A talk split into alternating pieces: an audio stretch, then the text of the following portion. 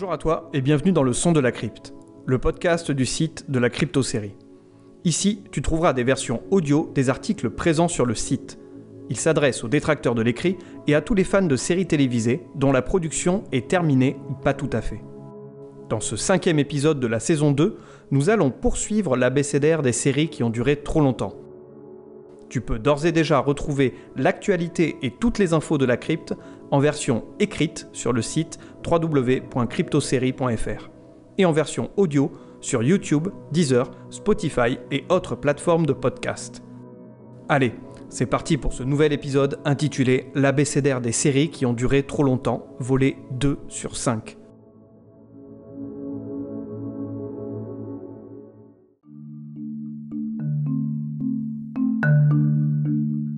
Dans la vie, il y a des séries qui échappent aux annulations et il y a les autres.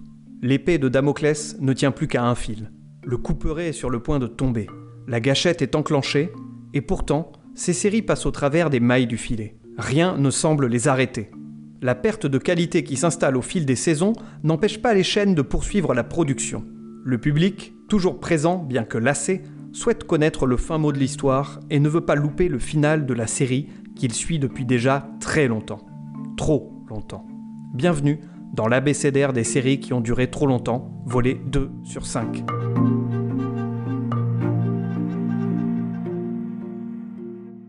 Ce besoin de connaître l'issue d'une œuvre fictionnelle est tout à fait logique. Quand on entame un livre, un film ou une série, on a envie de savoir comment l'histoire va se terminer. Je parle bien ici d'œuvres qui nous plaisent dès le départ. J'écarte de fait celles que l'on arrête au bout de quelques pages, minutes de visionnage ou épisodes. Elles ne sont pas le sujet du jour. Elles ne nous apportent rien, elles ont été une perte de temps, et nous aimons bien souvent parler d'elles en ces termes. Ouvre les guillemets, insère le titre de l'œuvre et termine ta phrase par C'est de la merde. De la merde. De la merde. De la merde. De la merde. De la merde de la merde. Revenons-en à ces fictions qui nous captivent et plus particulièrement aux séries. Certaines d'entre elles nous tiennent dès les premiers épisodes, voire les premières minutes de visionnage, et arrivent à nous séduire jusqu'aux toutes dernières secondes de l'ultime épisode. Elles sont rares, mais je suis sûr que tu peux trouver quelques séries qui ne t'ont pas déçu entre leur premier et leur dernier épisode. Il peut y avoir eu un ventre mou au milieu de la série avec une saison qui se cherchait, mais dans l'ensemble, le show a su rester fidèle à sa promesse de départ et offrir une création qui tient la route je t'invite à faire un petit exercice pour recenser ces séries si particulières à tes yeux. On partagera nos séries, qui sont évidemment cultes pour nous, en fin d'épisode. Et parmi toutes ces séries, il y a celles que l'on a regardées jusqu'au bout pour la forme. En fait, ces séries, on les aime, mais elles n'ont pas su tirer leur révérence à temps. Le ventre mou dont on parlait un peu plus tôt s'est installé et les scénaristes n'ont pas su relever la barre. Il aurait fallu s'arrêter plus tôt et stopper le saccage.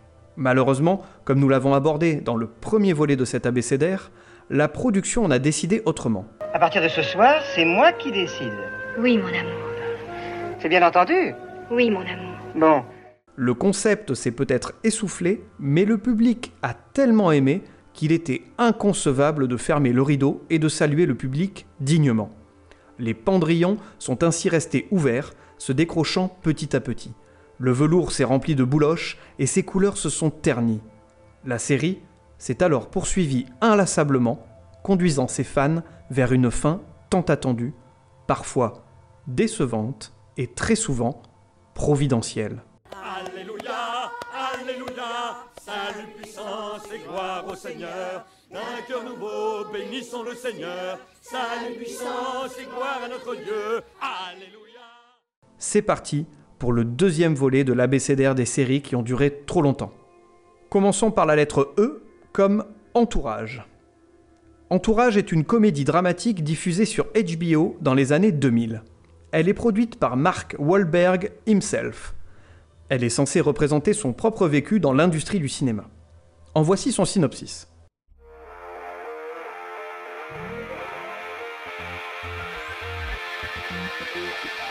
Vince Chase est une star du cinéma hollywoodien. En pleine ascension, il est aidé par ses fidèles acolytes. Johnny Drama, son frère, Eric, son meilleur ami et manager, et Turtle, son homme à tout faire. Face à eux, Harry Gold, l'agent de Vince, se bat corps et âme pour décrocher les meilleurs rôles à son jeune protégé.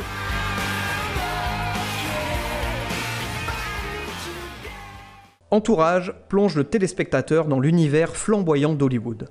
On y côtoie des stars à chaque plan de caméra. Les fêtes dans les manoirs de Beverly Hills sont quotidiennes, l'argent coule à flot. Ça c'est mon or Et mon or c'est mon argent, voilà Et le paraître semble régir les moindres recoins de ce monde superficiel. De ce point de vue-là, la série avait tout pour me déplaire, car j'aurais préféré qu'elle nous dévoile plus précisément les dessous de l'industrie cinématographique. Ce qu'elle fait, mais peut-être pas assez à mon goût.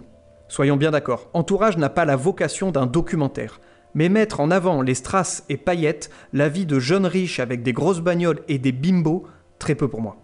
Eh oui, je suis un homme simple qui aime les gens pour ce qu'ils sont et pas ce qu'ils ont. Pourtant, la série a su tirer son épingle du jeu en se concentrant sur les relations humaines. Pour ça, il suffit de mettre de côté Vince et son besoin de tringler tout ce qui bouge avec une paire de seins. Bah t'es con toi, c'est ce que je préfère moi dans la série, quand on voit du cul. Alors, petit avorton, il existe des films pornographiques pour satisfaire tes besoins de mâle en rut. Laisse donc les grandes personnes échanger entre elles et file loin, mais loin de moi, avec ton sopalin. Donc, si on écarte le côté chaud lapin de notre héros, on se rend vite compte que le véritable intérêt réside dans les interactions entre chaque personne. C'est clairement ce qui fait la force d'entourage. Que ce soit au travers d'une relation amicale entre Vince et Eric, ou une relation fraternelle entre Vince et Drama, ou une relation amicale qui remonte à l'enfance entre Vince et Turtle, ou bien encore une relation professionnelle entre Vince et Harry, Entourage prend le temps de décrire toutes ces relations et nous invite au cœur de ce sympathique microcosme hollywoodien. Vince Chase est le dénominateur commun entre tous ces personnages, incarné par l'Adonis Adrian Grenier. Son visage est beau, royal, majestueux, aimable, doux au baiser. Il est le personnage central de la série, autour duquel gravitent tout un tas d'autres protagonistes. On suit la vie de Vince et notamment sa carrière cinématographique. Je pense pourtant qu'il n'est qu'un faire-valoir. Il est là pour mettre en lumière tous les autres personnages qui évoluent autour de lui, et ne nous l'auront pas, se servent bien de son aura. Alors oui, on peut les percevoir comme des profiteurs qui usent et abusent de la renommée de leurs amis pour bénéficier de faveurs pécuniaires ou tout autre avantage en nature. Il serait toutefois réducteur de les voir de la sorte. Je m'explique, il y a une amitié vraiment sincère qui les anime. Et malgré les nombreux déboires qui accompagnent leur quotidien, ils sont toujours là les uns pour les autres et finissent toujours par se rabibocher. Entourage a certes de nombreux défauts, on reviendra sur ce point par la suite, mais elle est, je pense, une belle série sur l'amitié entre potes dans un cadre très tape à l'œil. Je ne sortirai qu'avec mes amis. Mais alors tous mes amis Parmi tous les personnages de la série, il y en a un que je retiens tout particulièrement. Il s'agit bien évidemment de Harry Gold. Harry est incarné par l'excellent Jeremy Piven, que tu as pu voir dans Mr. Selfridge ou encore la série Cupid. Le personnage d'Harry est infect. Il passe son temps à parler aux gens comme à des sous-merdes et ne se soucie pas des représailles. Ses colères sont toutes plus mémorables les unes que les autres, et c'est souvent son pauvre assistant Lloyd qui en fait les frais. Call everyone on that list. Emergency Hamlet session now. All right. Vincent E called twice, and they do not seem happy.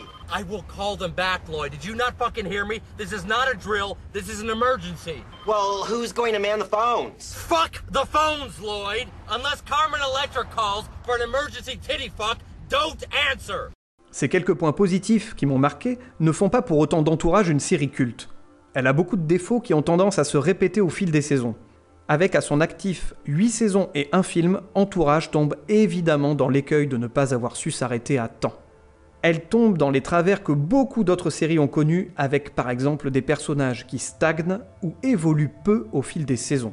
Je pense principalement à Vince qui ne semble jamais se remettre en question.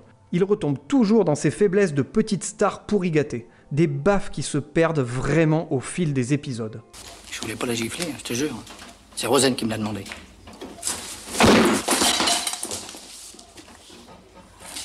Moi non plus, je voulais pas te gifler. C'est ma femme qui me l'a demandé. Le personnage d'Eric ne démérite pas non plus. L'exemple le plus flagrant se retrouve dans sa relation avec Sloane.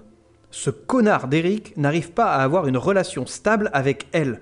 Mais comment est-ce possible? T'as le cerveau atrophié, mec Ton cœur est-il fait de granit? Tu ne peux pas abandonner une aussi belle femme. Bon, dégage. Pousse-toi et laisse la place au grand. Sloane, tu es si belle. Veux-tu m'épouser? Trop dangereux. Il y a rien de plus embarrassant à un mariage qu'un prêtre avec une énorme érection. Euh. Comment ça, je me ridiculise Et pas honte, espèce de vieux cochon. Bon, passons. Je comprends parfaitement que les scénaristes veulent que l'intrigue autour de cette histoire d'amour dure. Mais franchement, une séparation une fois, ça va. Deux fois, ça passe encore. Mais au-delà, il est temps de passer à autre chose et de renouveler votre récit. C'est ainsi que la série s'est empêtrée dans des histoires vues et revues et n'a pas su, à mon goût, apporter du neuf et du constructif dans sa narration. Alors ne me fais pas dire ce que je n'ai pas dit. Les personnages ont tout de même une certaine évolution, et je pense notamment à Turtle, qui est passé d'un simple fumeur de weed à un véritable entrepreneur. Mais au fil des huit saisons, ces avancées scénaristiques ont été laborieuses et parfois redondantes. Pour conclure, avec huit saisons et un film à son actif, Entourage a duré bien trop longtemps. Elle reste néanmoins une série feel good, qui te fera passer un bon moment.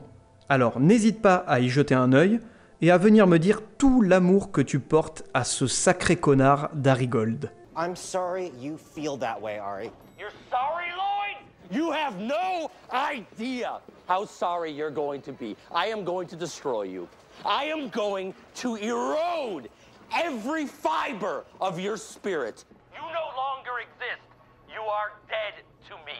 And the town will know that anyone meeting with you, speaking with you, or even nodding to you on the street will be dead as well. So die, Lloyd. Die, die, die! Pour la prochaine lettre, je sais que je ne vais pas me faire des amis. F comme Friends. Friends est une comédie diffusée de 1994 à 2004 sur NBC. La série met en scène un groupe de six amis. Est-ce vraiment nécessaire que j'aille plus loin? Qui, ici même, n'a jamais entendu parler de Friends? Qui? Montre-toi, qu'on te jette tous nos crottes au visage tels des chimpanzés. Et avant que tu me tombes dessus, oui, je parle de caca. Je tiens le micro, je fais donc ce que je veux. Et parler de merde, ça me plaît. D'autant plus que chez les chimpanzés, jeter ses selles est un signe d'intelligence. Je t'invite à faire quelques recherches sur ton moteur de recherche préféré, tu trouveras quelques articles scientifiques qui en témoignent. Ça te la coupe, hein? Bref, revenons-en à nos amis new-yorkais. Je ne te fais pas l'affront de te présenter Friends dont tu as obligatoirement vu tous les épisodes. Si ce n'est pas le cas, je t'invite vivement à le faire car tu passes à côté d'une série culte qui a marqué son époque et toute une génération de sériphiles. En substance, car j'ai déjà parlé de Friends dans l'abécédaire des séries cultes et que d'autres en parleraient bien mieux que moi. Petit aparté, je t'invite vivement à te rendre sur la chaîne YouTube du Binge Doctor qui explique dans une vidéo le succès de la série. Donc, la sitcom est une incontournable du genre. N'importe qui ayant vu la série saura te sortir une réplique ou te raconter une scène en particulier. Pour ma part, dès que j'entends parler de Friends, j'ai le How You Doing de Joey en tête. Hey, how you doing? Ou la scène quand Ross est coincé dans une salle de bain en train d'essayer en vain de remettre son pantalon en cuir. Allô? Joey, c'est Ross, il faut que tu m'aides, c'est grave. Euh, Chandler n'est pas là. Mais tu peux m'aider, toi. Oh, d'accord. Écoute, je suis dans la salle de bain d'Elisabeth. Bien joué. Et non, j'avais tellement chaud dans mon pantalon de cuir que je l'ai enlevé et je suppose qu'il a dû rétrécir à cause, à cause de la transpiration ou je ne sais quoi, ou alors mes cuisses sont enflées à cause de la chaleur intense. Enfin, quoi qu'il en soit, je n'arrive plus à le remettre et je suis là en caleçon. Oh, c'est pas évident comme situation. Et bien entendu, il y a le couple mythique Ross et Rachel. Friends, c'est aussi les nombreuses guest stars qui ont parcouru les saisons. Tom Selleck, Brad Pitt, George Clooney, Julia Roberts et j'en passe et des meilleurs. Le lieu emblématique qu'est devenu le Central Perk. Sans oublier le générique que j'en suis sûr tu es déjà en train de fredonner. Tu l'auras compris, Friends est une, si ce n'est LA série culte par excellence. Je sens qu'une question te taraude à présent. Que fait Friends dans cette liste des séries qui ont duré trop longtemps? Et je te répondrai que c'est une excellente question, jeune acolyte. C'est bien de poser des questions, c'est une marque de grande intelligence. Peut-être pas autant que de jeter ses excréments, mais ça a le mérite de montrer ton intérêt pour un sujet et ta sociabilité envers ton prochain. Non, moi je crois qu'il faut que vous arrêtiez d'essayer de dire des trucs. Ça vous fatigue déjà, puis pour les autres, vous vous rendez pas compte de ce que c'est. Moi, quand vous faites ça, ça me fout une angoisse. Je pourrais vous tuer, je crois. De chagrin, hein. Je vous jure, c'est pas bien. Il faut plus que vous parliez avec des gens. Alors, que fait Friends dans cet abécédaire Eh bien oui, comme toutes les séries abordées ici même, Friends a duré trop longtemps. Revenons brièvement sur le parcours de la série. Les premières saisons sont indéniablement très bonnes. On découvre épisode après épisode chaque personnage et leur facétie. La première saison donne le là dès le départ. C'est un réel plaisir de les retrouver à chaque fois. Les interactions entre nos six amis sont souvent drôles et on aime à penser qu'on est un peu leur septième pote. Je me sens seule, veux-tu être mon ami? La relation entre Ross et Rachel est prenante. On se prend de passion pour ce couple et on a envie que leur histoire d'amour fonctionne. D'ailleurs, si je me souviens bien, la saison 3 est très orientée sur ce couple, avec la rupture puis la potentielle réconciliation. Ensuite, la série a su prendre ses fans à contre-pied, avec le couple inattendu Monica et Chandler. Un couple auquel je ne croyais pas du tout et qui finalement a su me convaincre. Puis, il y a eu pour moi la dégringolade. Cela devait être à partir de la saison 6. Friends restait une série sympathique à suivre, toujours avec de bons moments, mais la magie des débuts n'opérait plus. Le ventre mou de la série arrive clairement à partir de cette saison et se poursuit durant les suivantes. Les arcs narratifs autour de la grossesse, de l'arrivée d'Emma et du triangle amoureux Ross, Joey, Rachel ne m'ont vraiment pas passionné. Ça fait un peu chier, mais c'est bien. Heureusement, la dixième et dernière saison a relevé légèrement le niveau. Sachant qu'il s'agissait de la fin, peut-être que les scénaristes se sont lâchés, ou ai-je tout simplement retrouvé un certain engouement pour la série. Ce qui est certain, c'est que cette saison m'a plu, avec notamment une fin de série à la fois drôle, touchante et émouvante. Et oui, c'est toujours triste de savoir que l'on ne reverra plus des personnages, que l'on quitte leur quotidien à jamais, et que l'on se retrouve délaissé, perdu, face à un écran noir, symbole de notre solitude, d'amertume et de chagrin. Sidéré, il ne nous reste plus qu'une chose à faire face à cette issue fatale. Se diriger d'un pas nonchalant dans la cuisine, ouvrir le tiroir des prendre le couteau le plus affûté, remonter ses manches et se couper une énorme tranche d'osso irati parce que dans la vie, pour se réconforter, il n'y a rien de mieux que le fromage. Non mais tu croyais quoi?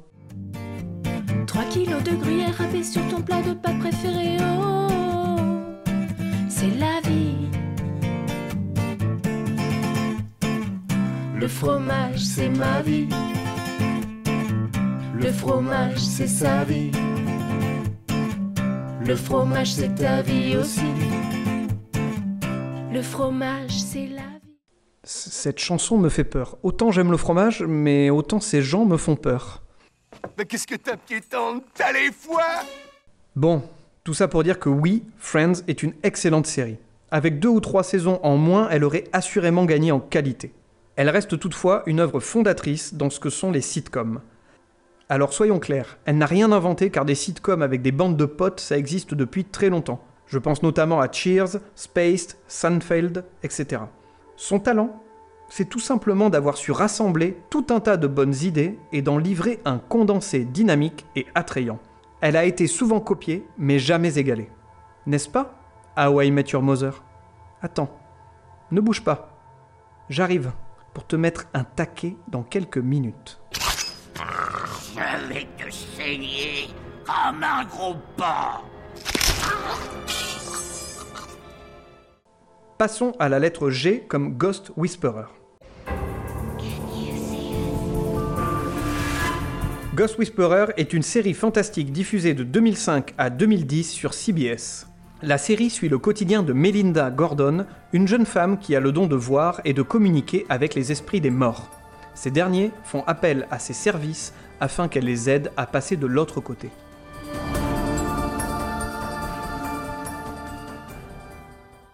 Bon, je ne vais pas y aller par quatre chemins. Ce qui m'a motivé à regarder Ghost Whisperer, c'est son créateur, John Gray. À la fois réalisateur et scénariste de talent pour des téléfilms comme Martin and Lewis, Le dernier des Capone ou encore La dernière chance d'Annie, Gray est un grand nom du cinéma américain. C'est en 1992 que je l'ai découvert grâce au film An American Story. Depuis, la fascination que je porte pour les bretelles vertes à pois rouges n'a cessé de grandir.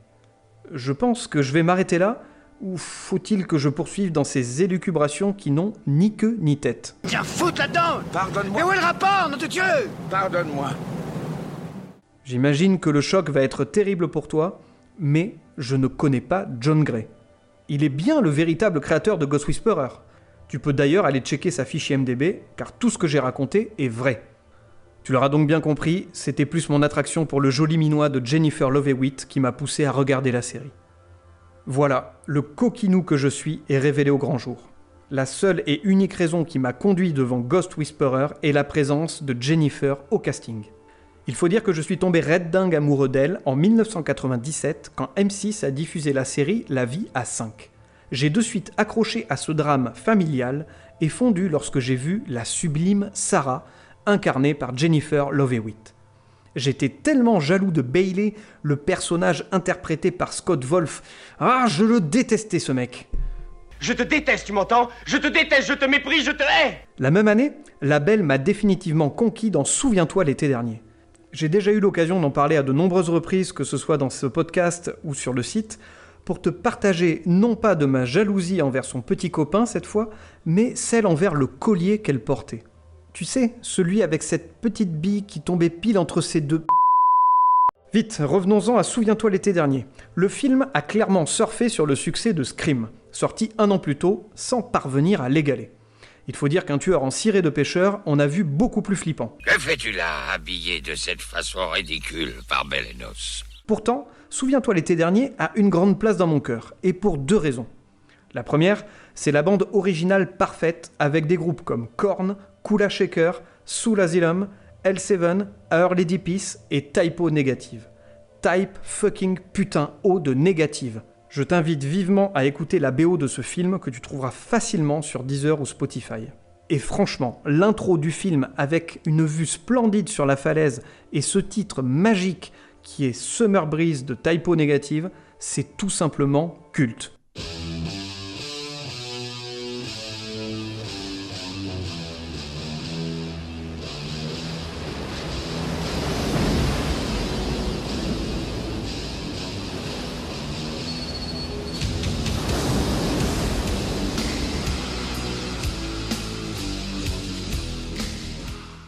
Ce film m'a fait découvrir ce groupe de metal goth et je lui en serai toujours reconnaissant. La seconde raison, tu t'en doutes, c'est pour la présence de deux actrices que j'aimais déjà beaucoup à l'époque. Sarah Michelle Gellar, aka Buffy dans Buffy contre les vampires, et bien entendu Jennifer Love. Je retombe donc sur mes pattes avec Jennifer car nous ne sommes pas ici sur un site de critique de films d'horreur. Je l'avoue sans honte, ce ne sont pas les synopsis et bandes annonces de Ghost Whisperer qui m'ont poussé à regarder la série. Alors oui, j'ai maté les 5 saisons qui la composent, mais pas uniquement pour la présence de Jennifer Love Hewitt. Mon taux de perversité a tout de même des limites. Et pour étayer mes propos, j'ai regardé que 4 ou 5 épisodes de The Client List, série dans laquelle la Miss Love Hewitt est très très très souvent en petite tenue. T'es comme ça, toi Un peu coquine et tout Ah, j'aime bien, j'aime bien. Je mets des habits, pas de problème. Je ne suis pas arrivé au point d'accepter l'altération de mes fonctions cognitives juste pour mater le cul d'une actrice que j'aime bien. Mais vous me prenez pour une buse Je suis l'homme le plus classe du monde, bande de cons. Bon, et Ghost Whisperer dans tout ça? Sans être de grande qualité, la série était sympathique à suivre. L'histoire se déroule dans la ville de Grandview, une petite bourgade qui n'est pas sans rappeler des villes où il y fait bon vivre, à l'instar de Stars Hollow dans Gilmore Girls. On s'y sent bien, bon, il y a certes un peu trop de morts et de revenants qui déambulent dans les rues, mais on a envie d'aller se prendre un petit chocolat chaud au café du coin pour ensuite se rendre dans le petit parc au centre du bourg, s'asseoir sous le kiosque et contempler les badauds. Ah, c'est mignon tout plein tout ça. Oh, l'amour. Un autre aspect agréable de la série est son côté bienveillant. Dans chaque épisode, Melinda vient en aide à des personnes, les accompagne et résout leurs problèmes pour terminer sur une note joyeuse. Ghost Whisperer parle de la mort, présente des histoires tragiques, mais elle réussit très souvent à en extraire du positif. Alors oui, c'est mignon tout plein, et certains diront que c'est même un peu. Effectivement, c'est souvent le cas. Mais franchement, ça fait du bien parfois ce genre de mignonnerie, on en a bien besoin. Dernièrement, j'avais retrouvé un peu cet état d'esprit dans la série God Friended Me, une série où un mec reçoit une demande d'amis sur Facebook de la part de Dieu. Ce dernier l'envoie ensuite en mission pour aider son prochain. Ce n'est pas de la grande série, on est bien d'accord. Et en plus, c'est vite redondant. Mais ça fait du bien de voir qu'il y a du bon dans ce monde. Pour conclure sur Ghost Whisperer, je vais revenir sur cette notion de redondance qui a été là aussi le point faible de la série. Tous les épisodes se suivent et se ressemblent. Personnellement, je me suis lassé très vite. J'ai réussi à terminer la série, mais ce ne fut pas sans douleur. À cette époque, je regardais beaucoup de séries, peut-être même un peu trop. Ghost Whisperer faisait partie de celles que je regardais en faisant autre chose. Plier mon linge, faire des recherches sur le net, rédiger un article pour la crypte, bref, je m'occupais. Je voulais toutefois connaître la fin de la série, mais je n'étais pas assez happé par l'histoire pour la suivre sérieusement. Peut-être qu'avec un format plus court, c'est-à-dire des saisons de 12 épisodes, la série aurait gagné en dynamisme et en intérêt. Ainsi, moins de cas particuliers avec des stand-alone épisodes pour se focaliser plus sur l'intrigue autour de la famille Gordon. Ici Gordon. Préparez-vous à abaisser le pont-levis. Mais là, on touche du doigt un autre problème, celui de la longueur des saisons des séries de Network. On aura l'occasion de revenir sur ce point délicat dans cet abécédaire. Pour l'heure, il est temps d'attaquer la lettre suivante. Ça va saigner. Et pour terminer le second volet de cet abécédaire, passons à là aussi un gros morceau avec la lettre H comme How I Met Your Mother. Alors pour cette dernière lettre, j'avoue avoir hésité longuement entre deux séries, à savoir donc How I Met et Heroes. Mon choix s'est finalement porté sur How I Met Your Mother, car Heroes ne compte que 4 saisons à son actif. En attendant, soyons clairs, sur les 4 saisons, il y en avait bien 2 de trop. Quoi qu'il en soit, ce n'est pas elle qui subira mon courroux aujourd'hui, mais bel et bien la comédie qui a marqué la moitié des années 2000. How I Met Your Mother est une comédie diffusée de 2005 à 2014 sur la chaîne américaine CBS. En voici son synopsis. À travers ses histoires et celles de ses meilleurs amis, Marshall, Lily, Robin et Barney, Ted Mosby raconte à ses deux enfants comment il a rencontré leur mère dans sa jeunesse. Soyons honnêtes, le synopsis n'est pas très alléchant. Pourtant, la série vaut le coup à de nombreux égards. Premièrement, je pense que How I Met Your Mother est la parfaite relève de Friends qui s'était achevée un an plus tôt. Délaissé par ses six amis, le public en retrouve d'autres, différents, mais tout aussi sympathiques. Mais ils sont sympas quand même. Et puis on vit des trucs forts. Ensuite, la sitcom déborde de bonnes idées scénaristiques.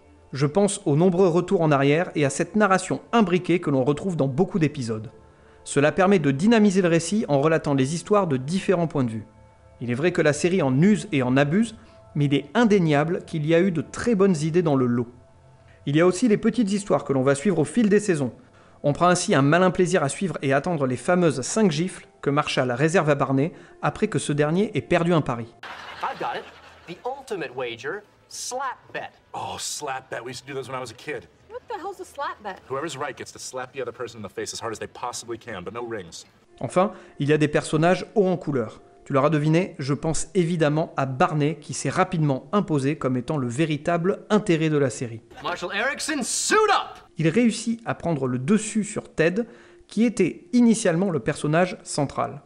Il faut dire que les scénaristes ont réussi un tour de force en créant tout un univers autour de ce personnage aussi charismatique que détestable.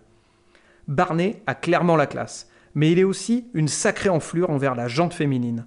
On aura l'occasion de revenir sur ce personnage un peu plus loin, car il est aussi un des gros problèmes de la série.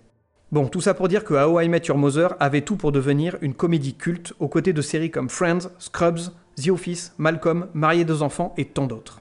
Abordons maintenant les aspects négatifs de How I Met Your Mother.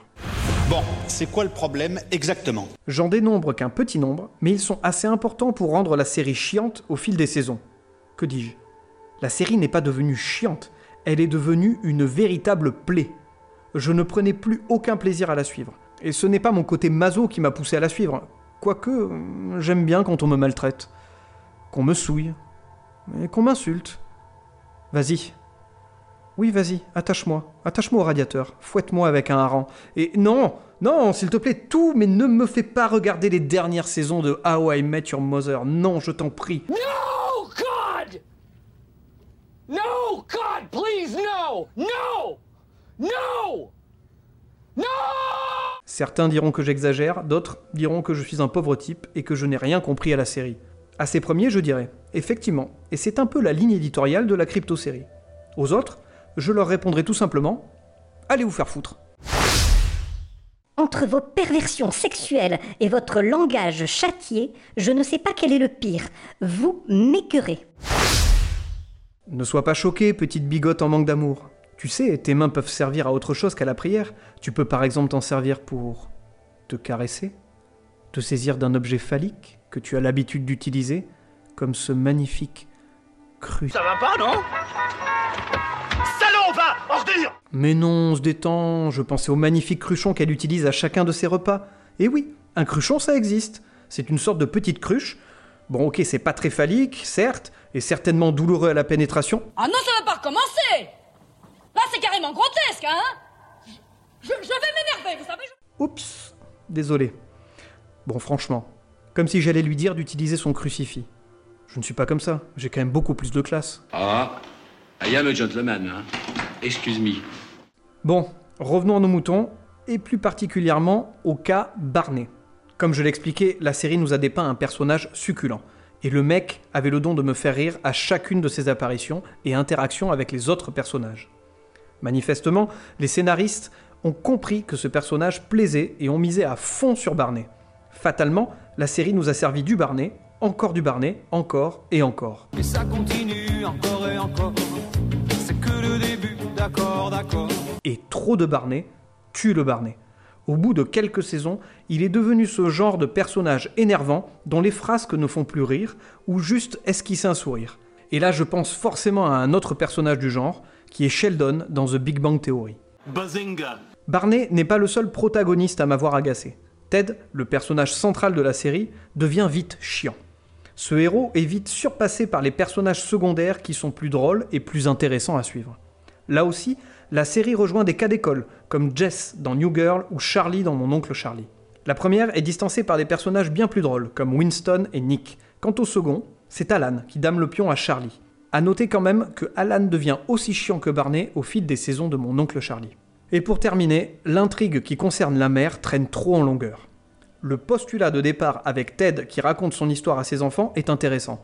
Mais bordel, tu vas trop dans les détails, mec. Raconte simplement comment t'as rencontré ta femme. Pas pourquoi le mercredi 30 septembre tu es sorti de chez toi en mettant une chaussette rouge au pied droit et une chaussette jaune au pied gauche, et que sur ton trajet tu as rencontré Marshall, et que vous avez décidé d'aller boire une bière, et qu'une fois arrivé au bar tu as voulu commander un daiquiri, mais en fait tu aurais préféré... Stop Ta gueule Ferme ta putain de gueule Mais il va la fermer sa gueule on est d'accord, le concept de départ est bon et la série tient parfaitement en haleine le téléspectateur au fil des saisons. Mais franchement, 9 saisons pour savoir qui est la mère, c'est foutrement long. How I Met Your Mother s'est égaré au cours de son histoire. En tout cas, elle m'a perdu à partir de la saison 5 où elle en fait trop. Les personnages deviennent tous des caricatures d'eux-mêmes. Quant à l'envie de savoir qui est la mère, franchement, je n'en avais plus rien à foutre. Non, ça m'intéresse pas Ce que je voulais, c'est simplement que Barney arrête de faire du Barney. Que Ted se sorte une bonne fois pour toutes les doigts du cul en passant je n'ai jamais vu un mec aussi mauvais avec les femmes, et je sais de quoi je parle. Que Lily et Marshall arrêtent d'être ce couple parfait qui n'existe que dans les histoires des célibataires en dépression, et que Robin cesse définitivement d'être cette femme soi-disant impénétrable au caractère de fer. Et je ne ferai aucun jeu de mots à la Barney, c'est compris. Bref, How I Met Your Mother a duré trop longtemps, et j'en ai fini avec elle. Et maintenant, cache-toi Avant de conclure sur cet épisode, je voudrais revenir sur un petit point qu'on a abordé au tout début. As-tu pris le temps de réfléchir pour me partager ces séries qui sont pour toi parfaites et ne t'ont jamais vraiment déçu? Il peut y avoir eu un petit ventre mou au milieu, mais léger, mais dans tous les cas, ces séries pour toi restent des séries parfaites du début à la fin. De mon côté, j'ai planché sur la question, et je te donne ma liste, non exhaustive bien entendu, de séries que tu dois connaître si tu traînes souvent tes guêtres par ici. Il y a évidemment ma série culte par excellence qui est Six Feet Under. Je pense aussi à Buffy contre les vampires. Bon, j'avoue que la saison 7 m'a légèrement déçu, mais elle avait de bons côtés malgré tout, avec notamment la présence de Nathan Fillion. Ensuite, je pense aussi à The Office, Cowboy Bebop, Dark, Les Sopranos, Deadwood, Breaking Bad, The Shield, Black Books, etc. Je vais pas tout te lister, mais il y en a un sacré paquet. N'hésite pas à venir me donner ta liste sur les réseaux sociaux.